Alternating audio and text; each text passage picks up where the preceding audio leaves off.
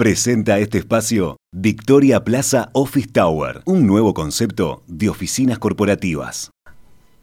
Desde ayer las fronteras de Uruguay están abiertas nuevamente para la llegada de visitantes del resto del mundo.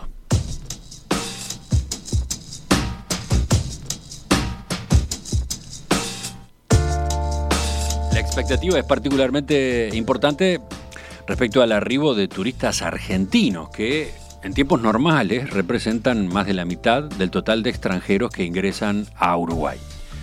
Sin embargo, esta reapertura de fronteras se da eh, en un momento en que nuestro vecino enfrenta un escenario económico complicado, con la cotización del dólar blue en un máximo histórico de casi 200 pesos y con varios frentes de incertidumbre respecto a qué ocurrirá luego de las elecciones legislativas, las que están marcadas para el 14 de este mes.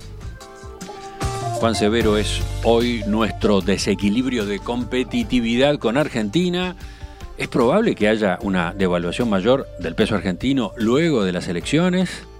¿Cuáles son hoy los factores clave que deberíamos estar monitoreando? Bueno, vamos a charlarlo en los próximos minutos. Estamos con Matías Consolandich de Exante, a quien damos la bienvenida. Por primera vez participa en este espacio. Matías, buen día.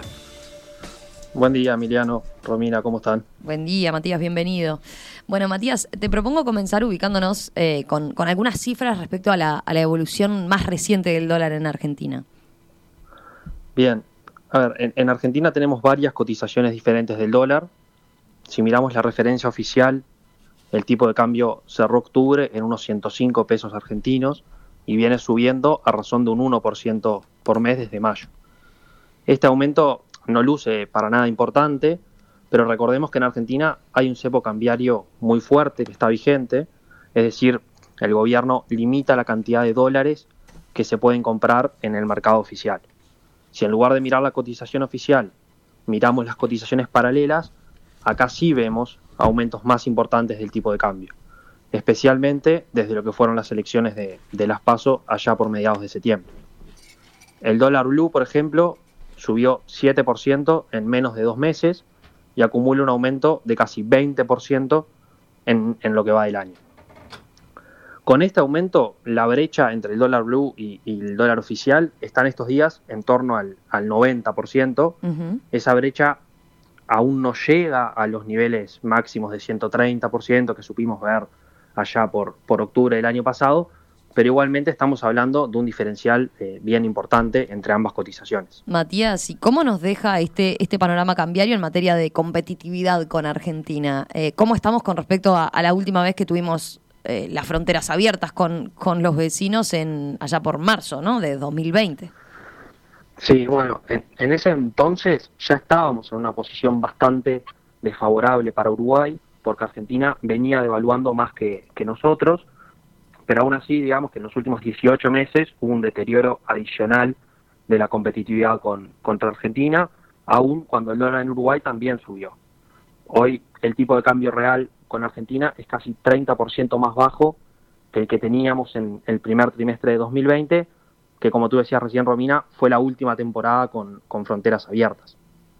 Otra referencia que también puede ayudar a dimensionar cuán severo es el desbalance de precios relativos hoy es que si lo medimos contra, con la vara del dólar blue, hoy los precios relativos con Argentina están en torno a los niveles que se vieron allá por fines de 2001, cuando se abandonó la convertibilidad. Así de barata está Argentina en este momento o así de caro está Uruguay si en realidad lo miramos desde la perspectiva de los turistas argentinos. Claro. Matías, eh, ¿y es sostenible que se mantenga una brecha tan grande entre el dólar oficial y el paralelo? Te lo pregunto porque hay veces que en Argentina eh, y hay voces que, vienen señalando que, el gobierno va a tener que devaluar luego de las elecciones, ¿no? Eh, ¿Cómo ven ustedes el panorama para los próximos meses? Sí, bueno, los que, que sostienen que una devaluación es inevitable, al final se apoyan en que el nivel de reservas internacionales que tiene Argentina es muy bajo, es insosteniblemente bajo, que es de alrededor de dos puntos del PBI. En otras palabras, lo que están diciendo es que con esas reservas el gobierno no podría defender el tipo de cambio oficial por mucho tiempo. Eh, hay que tener en cuenta además que la diferencia entre la oferta y la demanda de dólares viene creciendo, entre otros motivos porque hay cada vez más pesos en el mercado dado que el déficit fiscal se viene financiando con, con mayor emisión monetaria. Para que se hagan una idea, en promedio el Banco Central emitió unos 55 mil millones de pesos argentinos por mes para asistir al Tesoro en lo que fue el primer semestre de, 2020. Ese número viene subiendo mes a mes y subió a 260 mil millones de pesos en octubre. Toda esta mayor emisión monetaria al final implica un mayor número de pesos circulando en la economía que presionan contra el valor del dólar. La respuesta del gobierno en estos meses ha sido endurecer aún más el, cepo cambiario, entre otras medidas a inicios de octubre dispuso restricciones más fuertes para lo que fueron las importaciones. Esto, si bien alivió un poco la presión sobre las reservas del Banco Central, puede significar un impacto muy negativo desde el punto de vista de la actividad económica, porque recordemos que buena parte de las importaciones son de bienes de capital e insumos para, para la producción de la industria. Ahora, todo esto no quiere decir de que la situación que tengamos hoy en día vaya a precipitarse en una devaluación luego de las elecciones. Sin duda que ese eh, es un escenario posible, pero hay economistas en Argentina que señalan que la situación actual puede llegar a durar por, por más tiempo. ¿Y cuáles son entonces las claves eh, a monitorear del escenario económico? ¿De qué depende que pueda o no sostenerse por más tiempo esta situación en Argentina?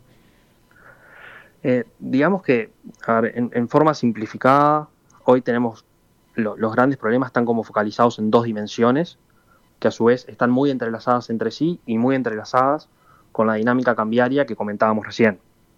Estas son la, dimensión fiscal y la inflación. Si nos centramos en el frente fiscal, es necesario que Argentina empiece a dar señales de ajuste.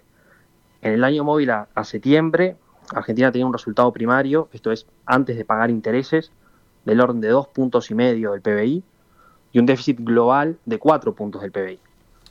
Sin acceso a financiamiento externo, eso al final del día implica una emisión monetaria creciente en pesos. Eso tiene que cambiar si Argentina quiere quitar presión sobre el mercado cambiario y si quiere evitar que la inflación se, se espiralice. También acá está el tema de los vencimientos de la deuda en relación al frente fiscal, la mayoría de esos vencimientos son con el Fondo Monetario, pero en un contexto, digamos que de, tan bajas reservas, la verdad es que el panorama en Argentina es muy, muy ajustado.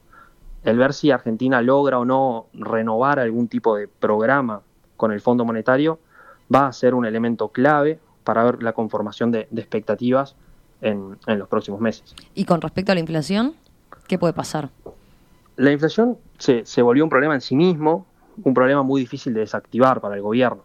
No solo es alta, sino que la inflación viene acelerándose. Los, últimos datos la muestran arriba del, 50%. Como en otras ocasiones, el gobierno optó por, congelar precios y, tarifas. Sabemos que esa no es una estrategia que tenga un impacto duradero en reducir los niveles de inflación. Es una estrategia que genera distorsiones en la economía y también le cuesta caro al gobierno por los subsidios que tiene que, que pagar. Dicho todo eso, bajar demasiado rápido la inflación también sería costoso, porque en cierta medida la inflación está ayudando al gobierno a licuar parte del, gasto público. En definitiva, Romina, la, la, sostenibilidad de la situación actual, que por cierto a nuestro juicio no es nada buena, parece que pasa por ir gestionando un equilibrio muy fino entre la gestión de la política fiscal, de la política monetaria y la cambiaria, y en el balance entre los distintos frentes, probablemente tener alta inflación va a ser un costo que el gobierno va a estar dispuesto a pagar. Este es un tema eh, importante cuando desde Uruguay medimos la competitividad con Argentina. Porque digamos que la, suba del dólar allá abarata a Argentina en dólares, pero en la medida en que la inflación siga siendo alta, hay un factor que contrarresta esa eh, devaluación nominal de la moneda. Tenemos que mirar los dos elementos si queremos medir correctamente la, competitividad entre Argentina y, Uruguay. Claro, eso es un aspecto siempre a, tener en cuenta, ¿no? Eh, Matías, ya para terminar, eh, ¿cómo viene evolucionando la actividad económica en medio de todos estos desequilibrios? La verdad es que Argentina no tuvo un mal rebote después de la pandemia. Con datos agosto, el nivel de actividad acumulaba un incremento de casi 4% en lo que va del año, 35% si lo miramos contra lo que fue el peor momento de la pandemia estamos hablando de que la economía estaba en agosto algo por encima de los niveles pre-COVID. Ahora, de todas maneras, acá el punto central no es la recuperación COVID, sino lo que son las perspectivas de actividad para adelante. Recordemos que Argentina viene desde el 2011 sin crecimiento en términos netos, ya estaba en una recesión profunda antes de que llegara el, COVID, así que recuperarse de esa caída no la dejan en un muy buen lugar. Si miramos lo que son las proyecciones de, bancos de inversión, de analistas para adelante, estamos hablando de crecimientos trimestrales más bien modestos, menores a, a un 1%.